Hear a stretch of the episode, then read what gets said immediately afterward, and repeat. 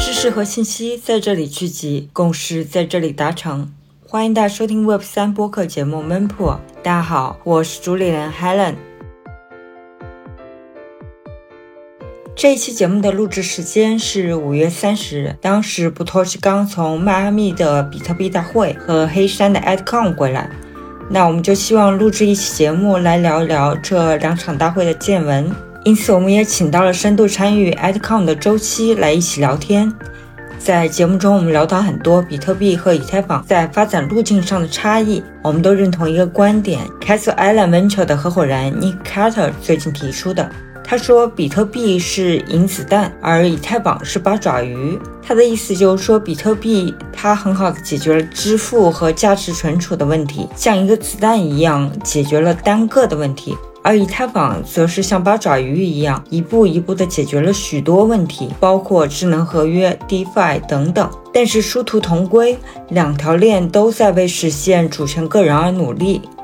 就在我们节目后期制作的过程中，整个加密世界又一次面临重大的监管打击，包括 Gary Gensler 在内的美国 SEC 管理者这一次把矛头指向了 Binance，监管的问题再一次摆在我们的面前。那十多天前，我们在节目中讨论的内容又变得应景起来。我们在节目中谈到，因为比特币和以太坊采用了两种完全不同的思路，那要实施监管的话，也必须采用两种完全不同的手段。对于 Web 三的发展而言，成功就有更大的概率。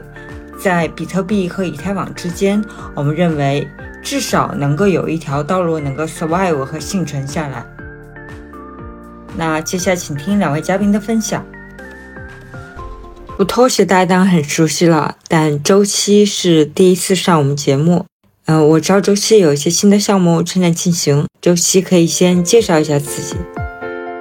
哎，好的，那个非常高兴，就是能够在这里跟大家分享一下最近我们在黑山的一些见闻。然后我现在是在做以太坊的呃整个 Layer Two 的存储层啊，叫 Is Storage。然后的话呢，在一八年的时候呢，做了一个分片的技术叫做 Quark Chain。然后之前的话也在 Facebook、谷歌担任他们的工程师。然后一直以来的话也是非常关注整个以太坊的开发社区啊，也贡献了很多以太坊的一些标准 EIP，包括像四八零四啊。今天的话呢也是非常。高兴呢，能够去讨论一下以太坊的最新的一些进展，尤其在黑山现场面一些有趣的一些事情。大家好，我是 b r t o s h i 我记得应该是五月十十二号左右，我就去美国迈阿密啊。五月中，迈阿密每年都会举办比特币大会。后我在开完比特币大会之后，我也飞到欧洲去黑山，也参加了后面几天的会议啊。所以这两边的会议感受也蛮强的，就挺不一样啊。所以这是今天有幸跟大家讲讲我的一些感受。嗯嗯，我相信 AdCom 对于我们一些听众来说，可能并不是很熟悉哈。那先请周期来给大家介绍一下这个会议。那这个会是什么时候建立的？大概有怎样的内容？有哪些人参加？今年选在黑山这个地方，是不是有一些特别的考量？比如说黑山它对于数字货币是不是格外的友好呢？首先，第一个就是说，AdCon 啊，全称是 Community Ethereum Development Conference，就是以太坊的社区开发的会议。然后它呢是呃每年都举办，第一次举办的话是啊二零一七年在巴黎举办的，二零年和二一年的时候呢，因为疫情的原因啊，所以他们就搬到了线上。去年的话呢，在旧金山，然后也有举行。基本上的话呢，这个可以说是以太坊的除了呃 DevCon 之外的哈最大的一次社区的一个会议。那么主要的以太坊的核心人物。包括像呃 Vitalik，还有包括以太坊的核心的研究人员，以及像以太坊的社区的负责人。呃，举个例子来说，像 Skylar，他是 DevCon 的的 Tech Lead，包括 Barry Whitehead 是以太坊的 Privacy and Scalability Exploration 的 Team 的这个负责人。那么这些人的话呢，这次都在现场。总共的话呢，有来自各地的，他们统计啊，有十万的人数。但是我这里统计人数可能还是就是比这个要少很多。为什么这一次在黑山的话呢？就是因为 Vitali 这一次也是在黑山待了，就从二月份一直待到五月份。然后，因为他们想在黑山做加密货币的一些试点，因为黑山的话呢，在欧洲吧算是一个不是那么发达的国家，那么所以话呢，他们也希望能够在 Web 三能够给他们的国家带来更多的一些经济上的贡献。所以的话呢，他们也是开辟了一个包括像鼓励很多人来黑山移民，包括他们也授予了 Vitalik 一个荣誉的公民的一个身份，给他们一个护照，那么使得这个以太坊的话呢，乐于在黑山进行社会的一些实践。这一次的话呢，整个时间是三天半的一个会议时间，然后呢，之前的话会有一个叫做 Super Demo 的一个比赛，以及的话呢，在最后一天的话呢，也就是第四天的时候呢，下午的话也有一个 Super Demo 的一个决赛，啊，有幸参加了这一次 Super Demo，然后展示了我们最近最做的一些内容。呃，我知道你们的项目在 Super Demo 上拿奖了，那也给大家介绍一下，你们是拿到了怎样一个奖项？然后你们项目的构思大概是怎样的？Super Demo 的这一次的话呢，其实我觉得是相当大的一规模的一个，你可以说项目的一个 pitch。我来自全球的四十八个项目，第一天就是在 AtCon 的第一天是呃，应该是呃十九号去做一个 pitch。经过了四十八个项目的 pitch 之后呢，选出了四个作为 finalist，在最后一天，也就是三二十三号做它的这个主题的介绍。然后的话，我们也是非常有幸的杀入了这个决赛，并且在最后一天四个项目里面的话，我们也是非常幸运的拿到了第一名的这样的一个一个名次。这个对我们来说可以说是我们这一两年来对这个整个以太坊的这个生态的贡献的一种认可，但是同时的话也是对我们一个鞭策。对，就是说我们还需要再接再厉。那这个项目的构思能大概跟我们讲一讲吗？呃，项目的话呢，我们其实也是花了相当长的时间来去构思。嗯，首先的话呢，就是因为我们一八年以来的话呢，我们是一直在关注整个以太坊的呃未来的基础设施的建设。那么由原来的叫执行分片到现在的这个叫数据分片，以及最新的像 Dank Sharding，这 Layer Two 的整体数据叫 Roll Up。那么这方面的话，我们有非常深刻的一个学习。但是的话呢，我们看到啊，Roll Up 的话呢，他们现在以太坊更加注重在解决计算的一些问题，或者我们经常叫 TPS Transaction Per Second。然后，但是在另外一方面哈，我们发现以太坊上面的应用有越来越多的存储，尤其是跟以太坊的安全能够高度绑定的这些存储的需求。那么举个例来说，像 Uniswap 的前端网站、Tornado Cash 的前端网站，或者是 NFT 的图片，那么这些的话呢，因为啊以太坊的存储功能相对而言非常昂贵，所以使得他们不得不使用第三方的这样的一个组件。所以 e t h e Story 它的一个核心是如何在基于以太坊接下来的升级路线，尤其是数据可用和数据分片啊这些技术基础上，能够极大的提升以太坊的存储的能力，并且能够让这些存储数据能够获得以太坊的这个安全保护。那么在这一方面的话，我们是有幸的拿到了以太坊基金会的生态的支持，他们在这方面也是非常认可我们在这一方面给以太坊整个的应用的可能性嘛，做了非常非常多的探索。那听起来好像是你们要在以太坊上去做 Filecoin 以往在做的事情，对吗？首先，第一个这是非常很多人问的问题。那么。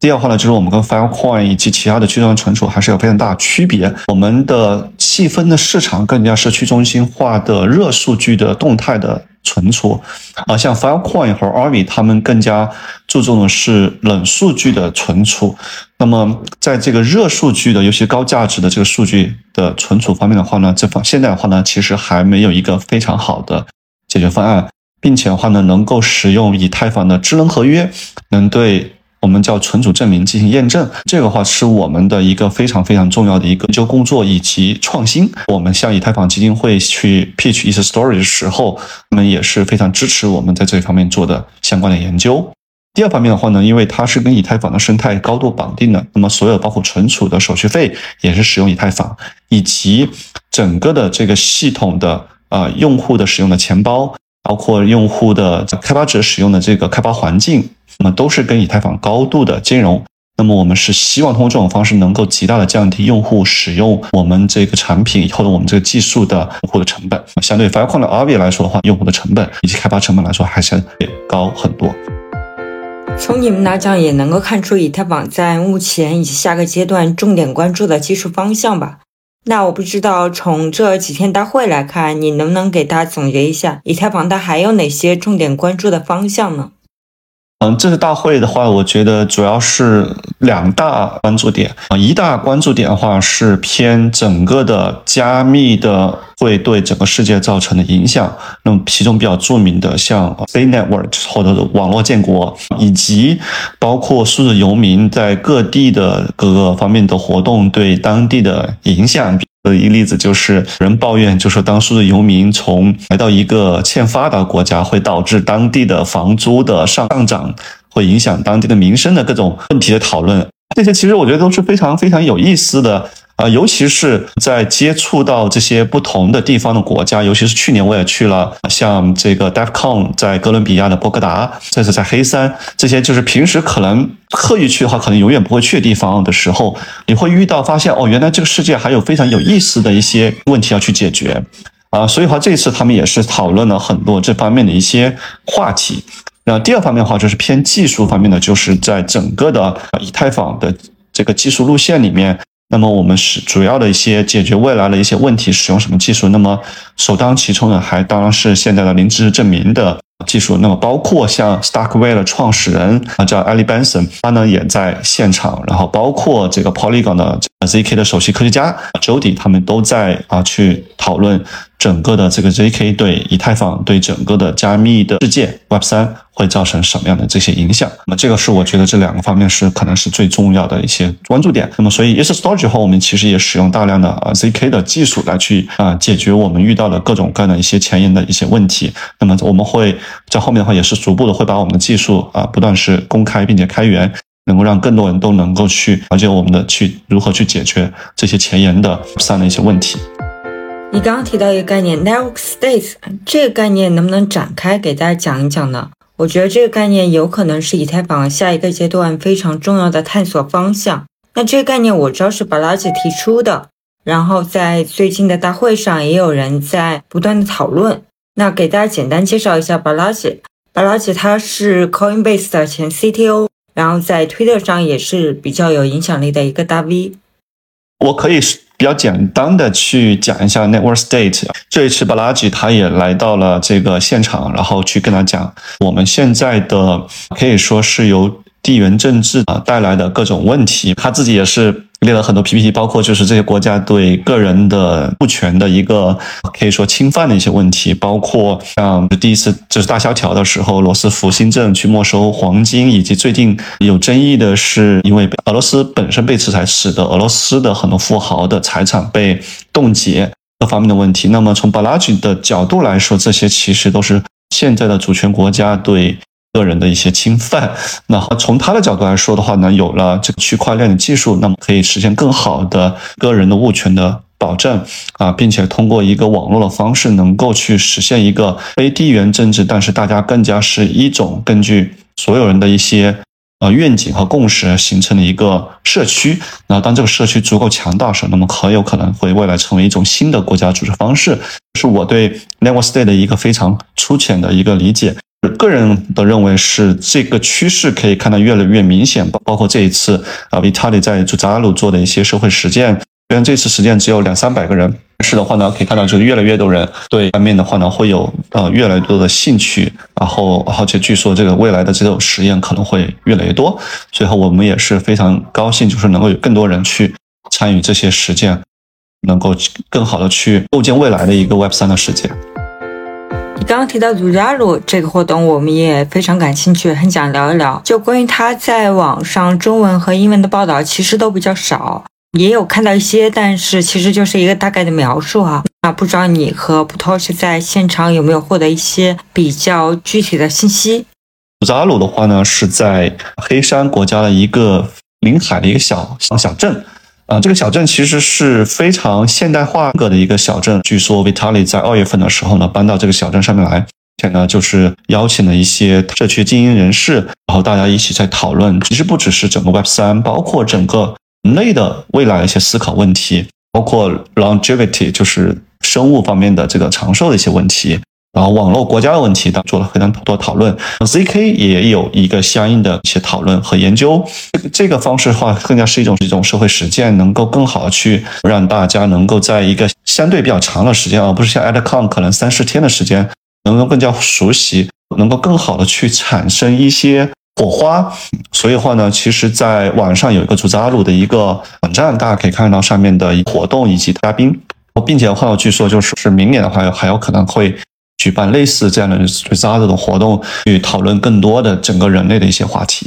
点我这边几个观察吧，我觉得有一种说法说这是以太坊搞的这个火焰节 （Burning Man）。呃，Burning Man 说一下是在我旧金山，呃，很多年前了，应该有差不多三十年还是四十年，后来搬到去拉斯维加斯啊一个沙漠里面办的啊，我自己参加过一次。紫太坊就大家聚在一个地方，然后也是比较远，讨论这些话题更加长远，我觉得有这么一点意识吧，这是。第一个，第二个呢？我其实是在呃黑山，我后面去的。然后，但我见到了我们在做播客嘛，我们这个播客的一个前辈，就是叫 Bangless Bangless 的一个艺人 David Hoffman。然后跟他有大概差不多一个半小时的交流啊。David Hoffman 其实住在 Zuzalo，他们有一个叫 Zuzalo Resident，这个算是一个 program 嘛，你要去申请。然后呢，有个委员会。觉得你能够给朱扎鲁这个社区带来贡献，然后他就通过，然后你就可以成为他们正式的 resident 居民。但他这个不是说给的钱，或者是你报名就去了，至少在这个阶段是比较 selective 的。我觉得也是可能第一次办，他要保证参与的人的质量，以及就是说能够给这个社区的这个实践带来一些呃实质的帮助啊，因为它的时间的确比较长啊，但是它的范围又比较小，我们也是要保证这个主扎鲁。他们讨论的一些话题的质量，我不仅仅是讨论很很具体的，可能以太坊开发的一些问题，在主张路讨论可能是更远。后面的话会不会有第二次、第三次？我觉得肯定会有。以太坊有具体的这个开发者做实际的事情，像这个周琦他们做的 e storage 对吧？解决 storage，然后在以太坊生态的一些问题。但是也有更远，可能五年、十年，可能要解决数字游民或者不同。地区的呃，已经是以太坊上面的居民，大家互相协调的问题啊。那这里面我自己听到 Never Stay，呃，其实有相关的讲座，讲座话题啊。那除了 Never Stay，巴拉举讲的，还有其他的一些研究者提到了这个 coordination coordinate，然后跟 nation 加在一起的一个词，有点像这个网络上的国际组织，然后可能在某一个话题上进行这个 coordination，就是协同。啊，他其实把一些观念抛出来，然后大家就有些讨论，讨论觉得，哎，这个达到共识，然后第二步就去实践。我觉得其实这种路径呢，以太里也好，以太坊基金会也好，就用的比较多的一个一个路径。那这里我想问一个问题，就刚刚周期提到，在 Zuzalo 里面，ZK 是一个重要的板块被放进去讨论。那看起来，其他被讨论的问题好像都是一些偏长期、偏宏观、偏社会层面的问题。那 ZK 放这里被长期讨论，是说隐私保护已经是我们面临的比较严重的一个挑战吗？ZK 它其实要解决两个问题啊，一个是就是隐私的问题。那么这个其实 Vitalik 在这个 a d c o n 他也介绍了一些隐私的技术。那么第二话的要解决问题是叫做计算的问题啊，因为大家知道，就是说 ZK 它能够是证明说我链下做了很多计算，但是我可以证明说我这个计算结果是对的，然后我只需要要非常小的数据和在链上的计算的这个成本，我就可以去做验证。那么这也是 ZK 的一个非常重要的一个功能。其实我们更加叫叫 Snark，就是呃 Succinct Non-Interactive Argument。这个，所以的话呢，就是说，整个的 ZK 的这边的讨论，包括各方面的一些技术，其实大家都可以一个探索。刚刚提到 Vitalik，他今年在黑山有常住一段时间，包括和当地政府也有一些互动。那听讲好像是在做一些游说的工作。我们能不能总结说，以太坊它经过了这么长时间的技术开发，差不多十年哈，从二零一四年到现在，其实现在已经进入到一个新的阶段，就是 Vitalik 和以太坊基金会希望用这种新的技术，或者说全新的世界观，在现实世界和线下生活中真正去影响更多的人，去改变更多人的生活。那甚至是从政府入手，尤其是这种欠发达地区的政府，去改变他们的决。决策，我们可以这样去总结吗？我相信以太坊一直在做这方面的一些工作。其实我记得很早以前，当时以太坊和俄罗斯，因为维塔利他本人他是从俄罗斯出生的，当时就跟包括俄罗斯的政府在，呃，就是有一些这方面的一些互动。当然，因为这次的这个战争，那么因为他个人来说是非常反战的，所以的话呢，他也是有一个非常态度的一个转换。去年 DefCon 的话呢，是在啊哥伦比亚这个波哥达举行，那么当时有很多人质疑啊，在一个。看起来非常危险的一个中中美洲的一个国家，然后这么多人都去，包括像网的创始人 Sandeep，他当时说啊，因为有各种原因他不能去，而且的话呢，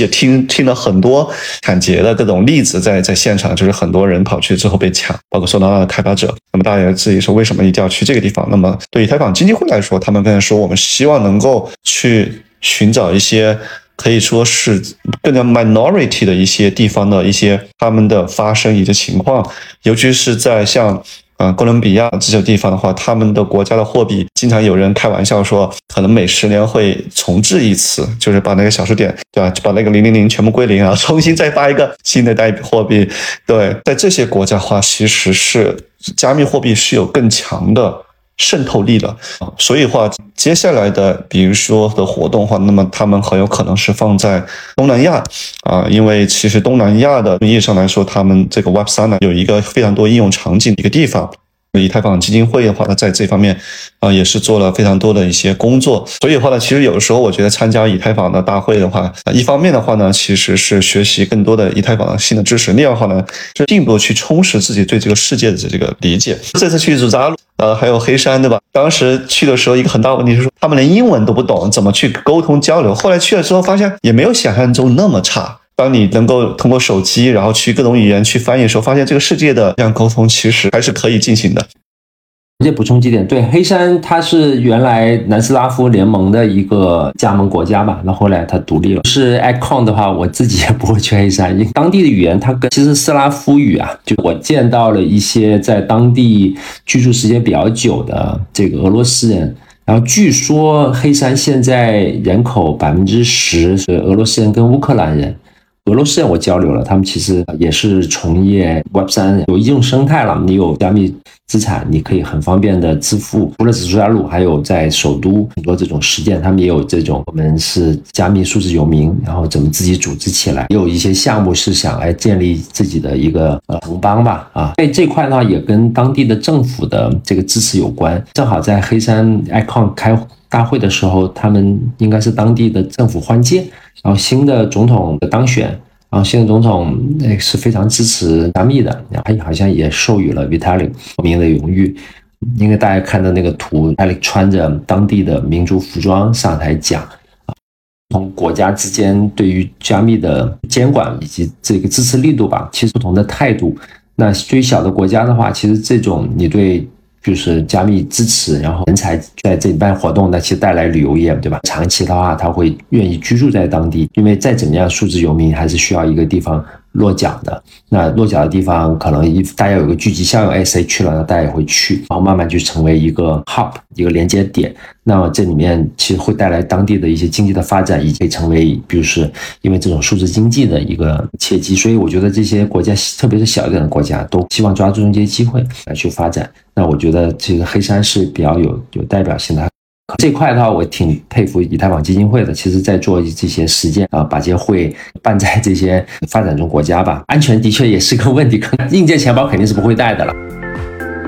呃，是的。要么接下来我们来聊一聊迈阿密这边。不托是在迈阿密待了挺久的，要么给我们聊一聊你在迈阿密的感受。我看报道说，今年比特币大会的参会人数比较少。去年人数应该是里州史最多的，据说是五万人参加。今年的话，一万多一点吧，最多的话，其实是跟比特币的价格是正相关的。会是五月中嘛？去年五月中应该算是一个高点，在五幺九之前。因为这是我第一次参加比特币大会，虽然是感觉熊市，但是在会场并没有这么强的感觉了。啊，迈阿密大家也知道，其实是非常有加密。气氛的一个地方。二零一零年吧，第一笔交易一万个比特币去买披萨饼，其实发生在佛罗里达啊，一个开发者他他自己完成这么一个交易。政府呢，应该是两年前吧，也算是发起了一个迈阿密的一个币，因为其实美国每个地方它是联邦制嘛，有有些独立的政策啊。这个州其实虽然是红州，但它对移民也不是特别歧视啊，所以有很多移民。我觉得成为美国的一个比特币的一个很气氛浓厚的一个州，也完全能理解啊。这一方面哈，但另外一方面其实也是见了一些很欧剧的这个比特币的持有者、参与者。那这次大会对我来说印象最深的，呃，还是这个 Ordino，因为我们播客节目讨论了好几次关于 Ordino 的话题啊，有从市场的，从技术面的。另外一方面呢，这个大会上我自己也关注到，除了技术的讨论，除了一些圈内人讨论，其实也有像这个小肯尼迪 （Robert Kennedy） 的演讲，我也在现场。他在会场上公布，他是会接受比特币的捐赠啊，他是会竞选下一届美国总统的啊，他是民主党的，但但是他对比特币、对加密的非常友好，跟这个现在民主党政府很不一样。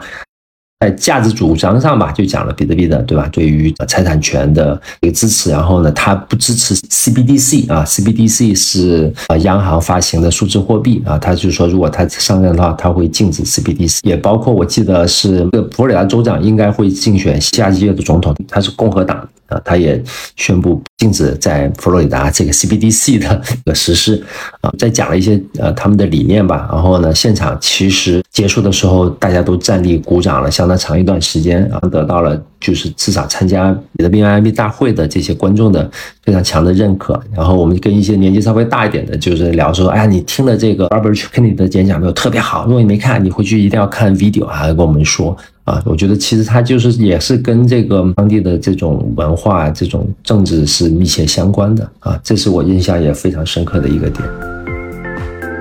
那听起来好像是政客们已经开始考虑如何去争取 Web 三这部分人群的支持了。是的，不光是人群支持他，而且他还有钱，肯定有政治捐赠。那支持跟不支持都非常明确，都有他们非常强的一个观点。啊，我觉得在这个时候的确需要这种支持加密的这些政治人物的这个出来。至少在美国吧，其实这些持有加密数字货币的普通人或者是从业者的这个力量还是蛮大的啊。当然了，反对意见也有啊，就以现在拜登政府这非常不友好，所以这里面会肯定会有博弈。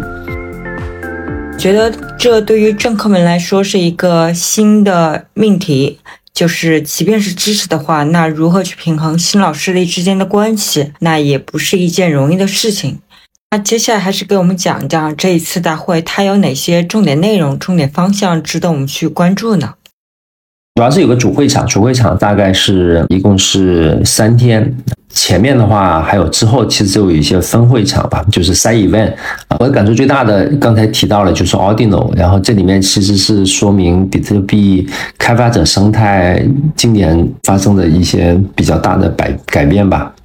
可以用这一句话来说，这个可以说是比特币的文艺复兴。就是 Renaissance，为什么呢？因为比特币其实算是所有的链的，包括以太坊的这鼻祖，对吧？啊，那 Vitalik 本人他最早他是比特币 Magazine 去写，就小编，他就写文章，然后赚几个五个比特币好像是啊啊，然后他就在比特币上。做这个 Color Coin 的实践啊，By the way，再提一点，就是说比特币大会这个主办方是比特币 Magazine，其实比特比特币 Magazine 前身就是 Vitalik 也算是这个联合创始人之一啊，所以这里面的关联还是非常强的啊。当然后面的发展就是很不一样啊。从一七年这个区块大小之变后面导致到比特币分叉。那有比特币现金啊，还有这个呃 BSV 的分叉，就是出走了这几波比特币开发者。那后面的比特币就是我们今天所理解的 BTC，它其实它的主要的价值主张跟它的这个技术层面上，其实就是做数字黄金。那个比特币的 use case 用途就是拿来做。这个价值的存储啊，store of value，那这个是在就分叉之后一直到现在，虽然比特币也有一些技术呃功能的升级，那直到今年这个 Ordinal 出来，然后在上面。突然就多了很多应用，对吧？你可以把小图片发到比特币上，可以玩 NFT，然后也有这个 BRC 二零以及后续的其他的一些什么 ORC 二零，然后就是在比特币主网上面去发资产啊。虽然说这种资产现在用途可能还是 Min Coin 啊，还是发这种肯定是山寨币了，但呃，但是呢，其实它的活跃度啊，开发者的这个呃加入以及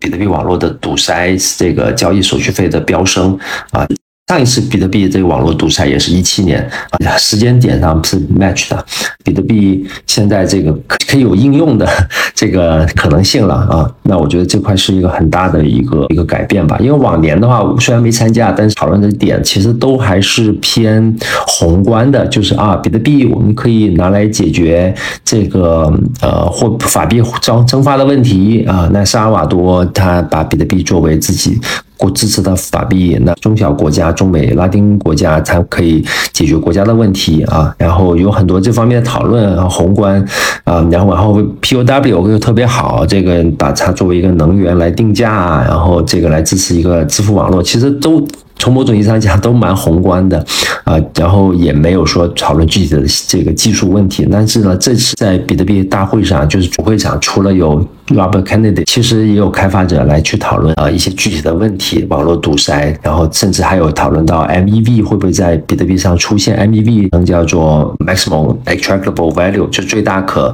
提取价值啊，这个是以太坊上非常因为 DeFi 的出现，然后导致的一个现象，就是你因为可以去给这个交易定序。然后就是可以让矿工，然后去提取一些价值，同时呢，你也可以去发起一些交易，像三分之一公积来去啊，这个赚啊其他人的钱啊，对，所所以这块呢也也有讨论说比特币会出现啊，其实从某种上讲又是回归了就比特币早期的时候以开发者为主，然后有各种的呃实验，然后去做各种的应用，找各种的 use case，然后现在我们看到了这个迹象。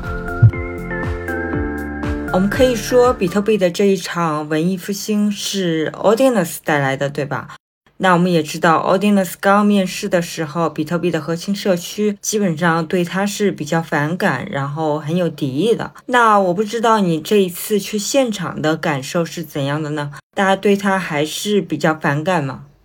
反感肯定有人是反感的啊，为什么呢？因为刚才我说的这个一些历史吧，但是呢，支持的也有啊，也也非常多。首先反感，我我自己亲自就看到有人穿着一个 T 恤，然后 T 恤写的 All NFT are scam，就是所有的 NFT 都是垃圾。啊，就是骗人的。我看到 有一个大哥，我还想跟他合影呢，也在 After Party 跟人收手。他们说明天要去开家会，你会见到一些 Bitcoin Maxi，就是他在 Twitter 上 profile 带激光眼的。我所以，我叫这激光眼了。对这个 Laser Eyes 这些人，他们知道你有这个，比如说以太坊或者其他那些币，他们叫山寨币，然后他不屑于跟你谈，他会给你一个手。I don't talk to shitcoiner，然后他就走了，就是就是有这种的态度，他说你们会见到的啊。当然，我们也跟一些交流很欧剧的，他其实也很反感，但是私底下交流的时候，其实大家都很 nice。我印象最深的其实就是这场大辩论，这场辩论就是有 Ordinal 的支持者以及 Ordinal 的反对者，反对者呃就是 Bitcoin Maxi，这个支持者呢，他其实因为来自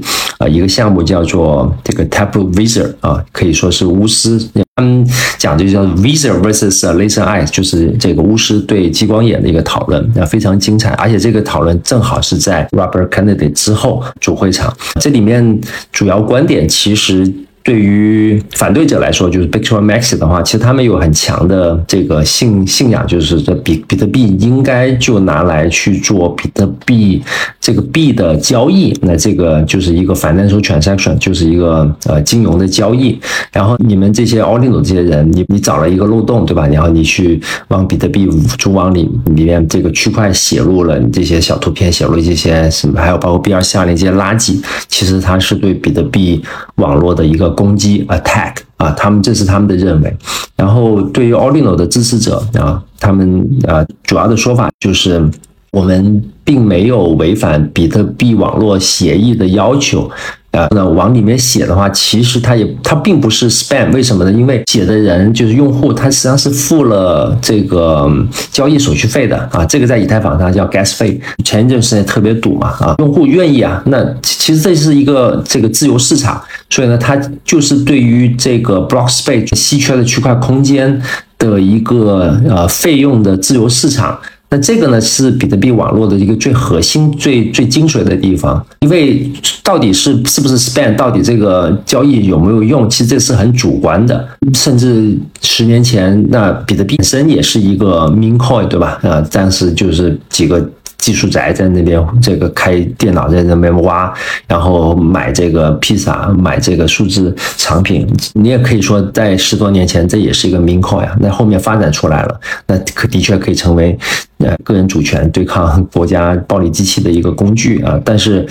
其他人他愿意放小图片，愿意发这个 B R C 二零的山寨币。那他是付了这个实实在在的拿比特币来去付付费用的。那这个时候这是一个 free market，这个观点就是这个 Ordinal 的这个那边的观点，我觉得也是符合其实 fundamental 这个比特币如果说地性原则的话，这个也是它的要求，因为。如果你再看刚才我提到的一些从政治层面上啊，就是这个比特币社区的一些文化，其实大家是相信财产吧，这是神圣不可侵犯的。那而且是一个 open market，啊，包括奥地利学派，反正这一系这一系列吧。那只要你付得起费用，你就可以参与，它也是非许可的，那不是说一个主观的一个一个标准，让你是你就进你就可以，不是你就不行，那这个又是审查制了。对，所以我觉得这个他们实际上是直击了这个核心。我觉得还是非常准确的，所以整个辩论听下来，我觉得还算是这个 Audino 支持者，这个巫师们他们的逻辑层面上是完胜这个激光眼吧。那然后也包括他们其实对技术也非常懂，也提了一些我觉得非常精彩的一些一些论点，包括对于网络拥挤啊，包括呃可能对 BRC 二零它的这个价值啊，其实呃就是他们就辩护的话，其实就主要观点就是。这里面是允许开发者再去做实验了，啊，因为早期的时候，其实比特币是有很多开发者，然后在做不同的这个呃实验，有很多 use case。那这些 use case 实际上是在 push 这个比特币的网络的有机的发展。那如果按照这种激光眼的每年都在说这个宏观啊，这个比特币会成为每个个人的这个个人主权，能够对抗这些不好的一些事情啊。但是呢，这个网络其实它还有一些没解决的问题，比如说这个区块不断的减半，它的区块激励降低，这些矿工他能不能获得足够的激励，他们继续开机？他那交易的赚的手续费实际上是很少的，因为的确现在有 Audino 之前，我们可以看到比特币的这个网络上的活跃度是很低的。那这个这个网络的安全预算吧，是怎么怎么解决这个问题？那有很多这些问题其实它是没有解决的，那就是没有讨论具体。的问题吧，呃，所以其实，在做这种生态的建设，反而是在这个阶段去不断的去测试比特币的这个可持续性。因为早期的时候，其实大家都有一个说法，呃，某种意义上的确，比特币社区是看不上以太坊的。对，也有个说法，其实说以太坊是比特币的这个 test net。说是这个 Litecoin 是比特币的 testnet，在一七年生建成隔离是在 Litecoin 上完成的嘛？啊，但是呢，在更早期的时候，其实有很多实践是在以太坊上。又提出这个说法，我觉得也是挺新奇的，就是说，哎，嗯，比如说 MEV 有可能会在比特币上出现。啊，其实已经出现了。我们看到在铭刻 BRC 二零的时候，因为 Mempool 在赌，然后呢，如果你看到有人在密某个铭刻，它可以加很多三顺 fees，抢先在另外一个写进去。未来的话，假设这个 Ordinal 继续发展，然后更多的图片、更多的这个资产，然后也会有借贷这么多的这些价值，就是它不是主网的这个比特币啊，但是在主网发生，但是呢，它可能会在 BRC 二零或其他这些链上发生，那这肯定会有对于这个交易的呃重新定序产生这些价值。那这个时候，这个 MEV 出现会导致到更加中心化，这个实际上在以太坊上已经出现了。那所以出现了像这个 Flashboard 的一些技术家是至少把这个称为一个开放的公共市场。但是呢，如果比特币出现这种呃可能以矿池为主，它很中心化，那它会也会带来这个审查的风险。所以呢，是基于这种问题，那有必要现在就去去实验，然后去解决这个问题。因为到了比如说可能。比特币十万美金甚至一百万美金，然后可能就会成为一些小国家的这个法定货币。那个时候发现出现了一些严重的问题，那个时候可能就来不及了。所以呢，这个 Ordinal 的支持者这些这个 Visa 其实提出了，我们就是应该加速这个过程，现在就去做实验，而不是说你们这些激光眼凭价值吧，不让你去说话。其实他们这个我我自己也是有观察到一段时间啊，这个 Bitcoin Maxi 激光眼里面，他们有这种很强的 cancel 文化，就是哎他不喜欢你的，他。就会不让你说话，然后用各种人身攻击啊！其实这里面过去是发生过很多这些事情的啊。但是呢，从某种意义上讲，我现在能理解这些就是 Bitcoin Maxi，其实它的人数不多，只不过它声音量是非常大的，特别在这个 Twitter 上面声音很大他们叫 Maxi，但是其他人他也是 Bitcoiner，甚至应该说是以太坊的或者其他的一些币上的人，他其实也是 Bitcoiner，对吧？大家可能进入这个加密数字货币，可能也是就从比特币开始，那可能仓位里面也有比特币的相当的一个部分，也是大家应该也是一个 Bitcoiner，但是也喜欢其他的 Coin，对吧？也喜欢 Ethereum，也喜欢其他的啊，但是不会因为我因为其他的我就不 qualify as a Bitcoiner。所以呢，就是以前的文化其实是比较排他的，我保留的出来，然后有这种开发者的这个进入，然后导致的这种讨论，然后我觉得也是一种事市场解放吧。然后有这种市场解放，大家才意识到哦，那其实还有很多实际问题，我们是需要去解决的。那这个时候其实是允许大家在比特币上主网去做实验，允许去讨论这些事情，而不是说一个竞技的事情啊，不是说你做了这些事情，你就是就不 qualify as a Bitcoiner，一定要我像宗教一样，我只讨论 Bitcoin。这种其实是非常极端的，那也他也可以继续存在，但这些人，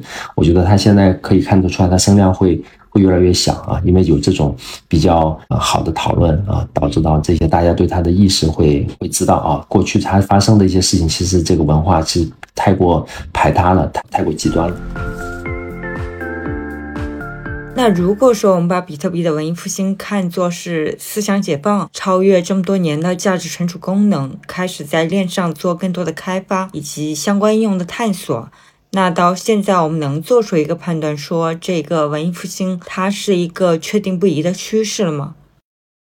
因为毕竟也是工程师出身啊，不会太绝对，但是呢，有这么一个可能性，你可以在上比特币主网搭建这个应用。允许这种呃做实验，啊，但是呢，反过来又会去支持比特币作为最硬的加密资产，就 hard money，然后又会支撑它的地位。我觉得这块其实是很确定的，因为呃，我听到一个观点，我的观点说的特别有意思，就是比特币跟以太坊它们的特点很不一样，但最后呢，你又都能达到让。就是个人能够去某种程度上去保持自己主权个人的一个工具吧，但是这两个的设计的思路很不一样。比特币其实它解决一个问题解决特别好，所以它像一个子弹一样，silver 呃 bullet 就是一个银子弹一样，它就是解决法币蒸发的问题。那以太坊呢，因为有智能合约的能力嘛，所以它像八爪鱼，然后在不同的阶段它解决不同的问题。像一七年可能是发资产 ICO，那后面 DeFi，然后那现在呢这个 Network State，以太坊基金会也好，以太也好，去不断解决一些这个实际的问题啊啊！但是因为这两个设计的思路呃设计的就是不一样，那如果从监管的角度讲，从那个 Big Boss 角度讲，其实如果要把两个都给禁掉的话，它要采用方法是很不一样的。但如果这两个都很相像的话，那你你找到一个解决方法，你就把它 block 掉，也就 block 掉了。对，所以这现在正好这两个是很不一样的，所以呢，至少有一个吧会 survive 下来，survive 下来，那这个就成功率就会很大。所以呢，其实这两个都都很好。所以这是我在比特币大会上听到的一个观点，我觉得特别有意思。就是一个是 Silver Bullet 解决一个问题解决特别好，第二个呢是八爪鱼能力很强啊。但是他们的就是因为这里面设计思路导致到可能实现啊，包括它的去中心化程度啊，包括它的就是发展路径很不一样。那对于去把这两个区块链网络都给干掉的难度一下就增加了很多，你得用两种不同的方法去把它干掉，可能大概率就有一个会 survive 下来。对，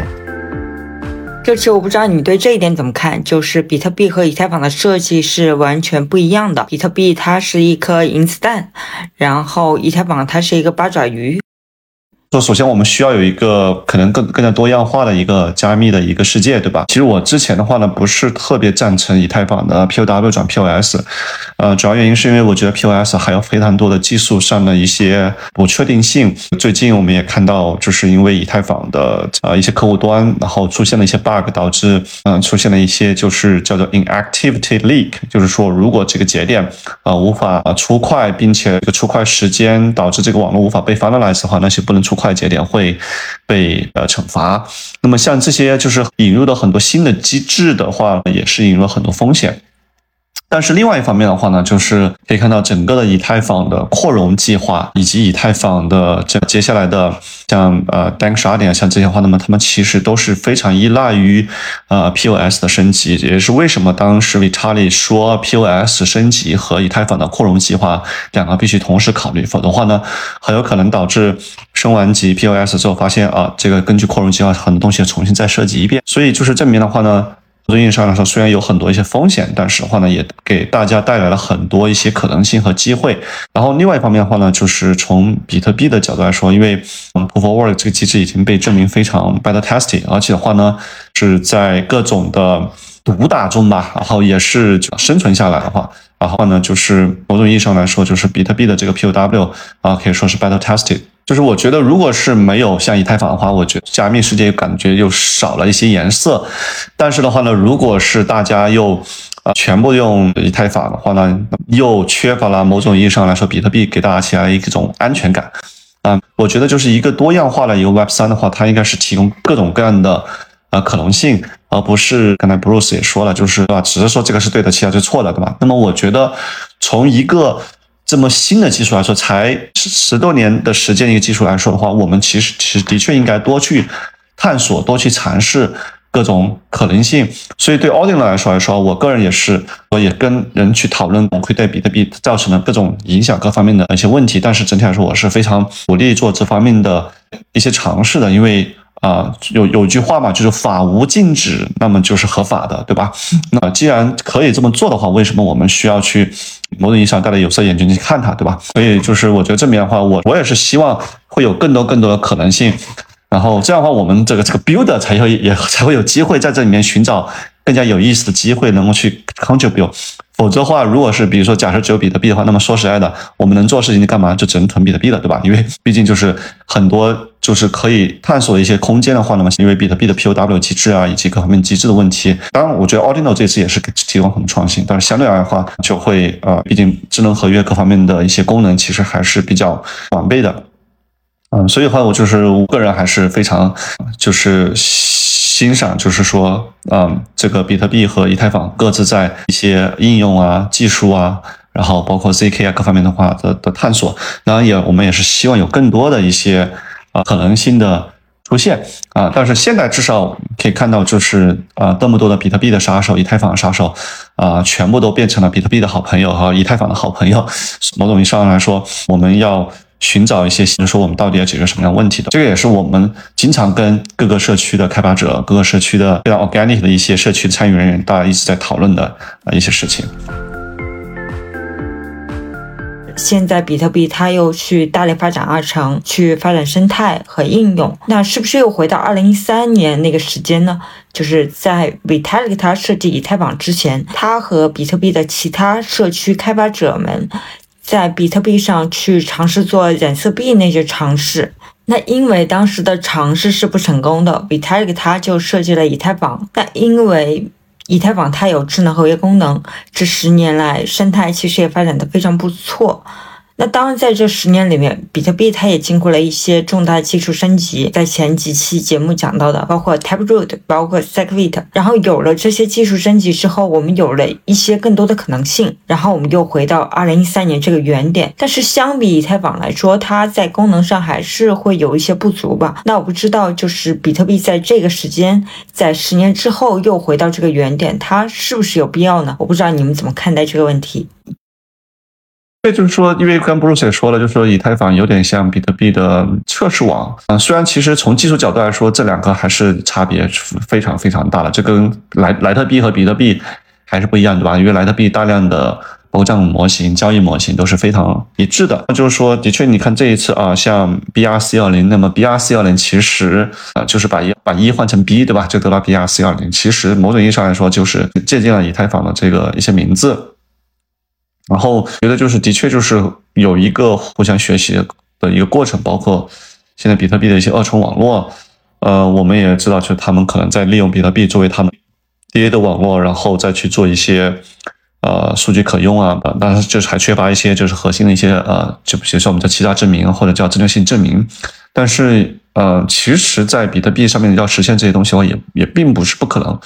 嗯，所以。我觉得这里面是一个互相的一个促进的一个过程，呃，只是在以太坊这边的话，因为啊有基金会以及 Vitalik 在这做了很非常多的一些那些工作，嗯，所以的话呢，就使得就是说可以在这方面的话呢，啊，以太坊上面有很多实验，呃，相对于比特币来说可能会更加激进一些。对，包括最近的像啊智能钱包，像这个 EIP 四三三七这方面的话呢，我觉得就是以太坊对于很多开发者来说，其实也提供了很多一些意思的一些机会。对，他提到的比特币的历史啊，因为最早其实都是在比特币上讨论，然后比特很多这些。不管是发 NFT，然后智能合约，最早都在 Bitcoin Talk 上。后面因为比特币，呃，就是慢慢就比较更加保守了，然后它的定位就是数字黄金，所以是在上面的这种产品的迭代更新就很慢了。其实不会做特别大的改动，就是很多开发者就离开了。比特币本人也是比特币开发者嘛，啊，那么就看到这些创新是在以太坊上。这次因为 Ordinal 的出现，首先 Ordinal 它没有改变比特币。呃，网络共识这个其实真的很厉害。那个作者 K.C. Alderman 他其实对比特币很了解啊，所以他等于算是打开了一个潘多拉魔盒，所以这个 你就可以在上面做实验了。那也说明呢，其实，在比特币上发资产，也包括这 NFT 这个需求一直是有，之前是没有这个能力。那 Bitcoin Core 这些开发者他也不会去把你你写的代码，他不会合并，因为就是他们控制这个代码嘛。这里面还有另外一个矿工，对吧？因为矿工其实他是乐于见到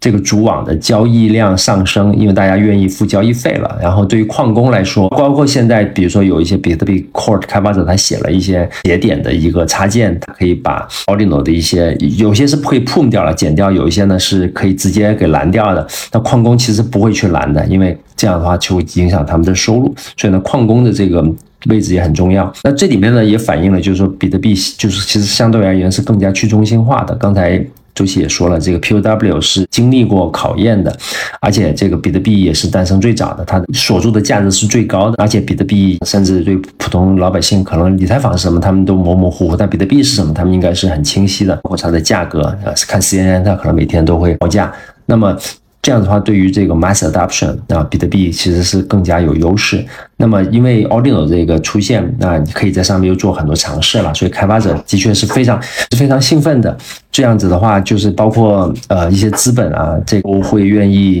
进来啊。从某种意义上讲的话。就是比特币是走回了以太坊曾经走过的路，因为就是这种实验，你在上面发行资产、发行小图片，然后在这个有资产之后，你再做 DeFi、做各种 Fi，啊，因为也是被证明了以太坊这个生态是可以实现的啊。我们看到好像比特币重新走了这个道路，那是不是它就？走老路呢？那我觉得这里面其实是走一个就是重新的这个实验吧，就是有点回到了比特币早期的开发者生态这样子，就是大家愿意做实验。那么二层上面能不能发展，这个也的确不好说啊。但是如果发展更好，对吧？那因为比特币很去中心化，如果新用户进来了，他也可能会相信比特币。然后的确还有一个方面是去中心化，它对监管的抗审查性的可持续性啊。那我们觉得这里面。有待观察。We Builder，我我其实现在也把呃相当大的一个精力放在比特币上面这块。总结下来，我觉得其实比特币。去这个重走以太坊的道路，其实它等于是回归了这种呃以开发者为主，然后去允许大家去做实验，然后呢这样的话其实是对比特币更加健康。那以太坊的发展到这个阶段，除了 zk 的技术上面的这个更深入，那么刚才提到的这个网络国家的这个实践，我觉得再找下一个 use case，然后也是在推进在这种包括发展中国家的这么一个落地，那这个也是比较成熟的一个以太坊基金会做过。的一些发展路径，我觉得这两个方向其实都是比较好的，然后它可以把这个成功率加大啊。我觉得这里面最后又会在某种程度上又会互相借鉴。刚才我提到的这个 MEV 的这么一个特点啊，其实以太坊上对于 MEV 它已经有一些应对的方案。那这个时候比特币如果会出现的话，那肯定会应该是向以太坊的这一些已经成熟的经验去学习啊。所以我觉得可能后面的话，比特币核心开发者也可能要放下 这个自尊，对吧？然后要向以太坊。学习这里面这种市场解放、这种心态的转变也是很重要的啊！不能因为你是老大哥，你就看不上也怎么样？因为比特币它本身的这个设计，它跟像智能合约呀、c o Layer Two 的一些完备性的需要很多的一些功能，比如说对 zk 的这个支持，也会有一些就一些疑问，就说到底。是不是应该把这些应用在 B 上面去进行啊跑出来？我个人认为的话，就是还是有一个这个需求吧，就是说，如果大家都觉得这方面是一个好的一个应用的场景的话，我其实从从我们基础设施的角度来说，我们更加应该是说围绕这些应用的需求，然后来去不断去升级来改进。那其实就是说，比特币的话，因为它有一些特殊的一些优势，包括 UTXO，包括像这个现在的一些区块的空间的成本，其实比以太坊还要更便宜。并不是说这个比特币完全没有没有优势啊，只是说可能这个优势的话呢，相对的话需要比较长时间。说举个例来说，如果真的需要建立一个类似像以太坊这样的二层网络车机的话，比特币的话可能需要加入很多一些新的一些脚本的指令。那么这些脚本指令可能又会引入一些新的一些攻击维度。那么所以这方面的话呢，就是可能在比特币社区里面也是需要相当长一段时间来去讨论的。对。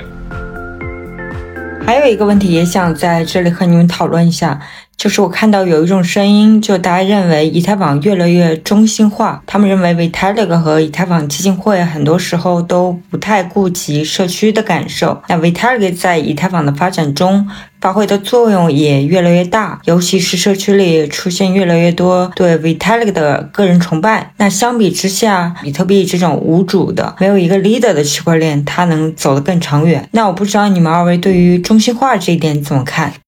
呃，的确，就是大家有很多人也在讨论关于就是以呃以太坊的一个叫做正统性的问题，就是说啊，如果维塔里认可的一个东西的话，那么它可能会在社群以及资资本市场上面会得到极大的一个热捧。那么这种情况在比特币相对的话会呃更低一点，因为。比特币的话，首先中本聪它它消失了，对吧？然后没有哪一个比特币的一个社区成员有这么大的一个影响力，他也会讨论很多问题，比如说像这次组织阿鲁的话，那么也会有一部分人会抱怨，就是说啊，为什么啊我们项目也很优质啊，为什么没有被邀请去参加组织阿鲁，对吧？为什么那个主办方啊拒绝了我们的这个去申请？整体来说的话呢，我跟 Vitalik 的这个接触的话呢，他其实也是一个非常普通一个人，你是可以非常亲切去理解他的一些想法思路，不会对你。抱有各种，比如说傲慢的态度啊，但是就是说，很多时候，因为毕竟他做出来以太坊，那么使得很多人不得不去，有时候围绕它，或者去神化它，或者是另外一方面，哈，因为整个的加密社区一个非常特殊的一个现象，就是因为有非常多的各种噪声的存在，所以话也会导致很多的新入的这些行业的人，他们更加会。注重这些权威的声音，各种复杂原因导致现在的这种情况。啊，其实我也是很佩服中本聪，他在做了两年之后就退出了这个呃比特币，因为他可能已经预料到某种意义上这种的问题的一个苗头。你要说以太坊越来越中心化啊，我们其实也在做一个实验，就是说怎么从一个其实不是那么以太坊的一个呃项目或者是社区，然后怎么变成一个更加像啊以太坊靠拢的一个社区。呃，其实我个人觉得其。在以太坊的很多很多的一些呃开发里面的话，或者是社区里面的话，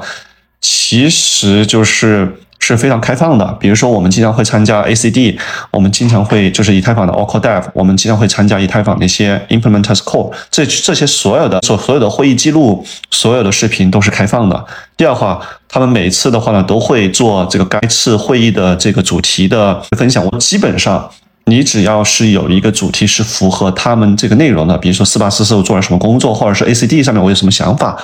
大家都会非常开放的允许你去发声，去表达你自己的想法。这些方面的话，我认为是非常非常开放。但是其实我听到很多项目说抱怨自己，啊，就是就以太坊没有听到他们的声音时候，其实我想问一个同样问题：说大家是真的去理解？以太坊是怎么工作吗？大家真的去参与了以太坊的一些这种开发者会议也好，或者是他的一些研究讨论也好，真的知道他们在做什么事情吗？就很多时候，我们需要别人理解我们的前提是我们需要去先去理解别人啊。这是我在做项目的时候，其实啊，我觉得感触非常深的一一点。但是如果一个人，哎。我参加了以太坊的这么多的活动，我去做了非常多的以太坊贡献，但是以太坊基金会还是忽略我，而且这些这些都是一些非常 organic，不是说什么随便随便去抄袭啊或者什么这样的一些工作化，然后那么还出现这种情况，那么我我那么我会的确是会觉得啊，那这个是不是阶级的这种固化的这种味道，对吧？但是至少从我们的经验来说，不管是参加以太坊的 EIP 写 EIP 也好，或者参加以太坊的 ECD 在里面做分享各方面好，那么其实。都没有任何问题。黑山有就说 Vitalik，呃，提说了不跟中国人合影这个事情啊，No Chinese。我自己在黑山亲历就跟谈一个事情，然后，Vitalik 进来了，然后几个人，然后我对面刚介绍的一个中国一个老哥吧，然后很兴奋，马上冲上去拿个相机要跟 Vitalik 合影。我是听到 Vitalik 说 No picture。就是呃我不合影啊这么一句话，但没 他没有说中国人这个怎么怎么样，我也不觉得 Vitaly 会说这么一句话，因为他自己其实对中国还是很有这个联系的啊。但是呢，我也从这方面发现，的确可能我们华人有些表达方式吧啊，或者是有一些做法，那有些项目他可能局就是哎，我跟呃刚才。周琦讲到了正统性的事情啊，我可能跟 Vitaly 合影了，我这个就可以非常好的这个说明我们这个项目我得到了正 正统性啊。那呃，可能做的功夫上面就比较粗暴一点吧。那但是我上来就合影，我们也知道有个项目对吧？拿了一个这个一合影，然后也有一些过度的宣传，换位思考吧。啊但是呢，从另外角度讲，的确因为 Vitalik 他人就在那儿，然后也他把这个做出来了，大家因为这是人类的一个心理。他就会慕强，对吧？那这个时候他可能会就是不再去想这些逻辑啊，不再去想那些事情。所以的确，刚才周琦说中本聪就是就急流勇退这个思想，现在回头看也的确给这个比特币的发展奠定了一个很好的基础。对，我觉得提出批评的人其实会有一种担忧吧。Vitalik 毫无疑问带领我们在 Web 三的道路上走了很远，但是大家也会担心屠龙少年终成恶龙。好的，那今天我们的讨论就到这里，谢谢两位，大家再见，我们下一期节目见。好，谢谢。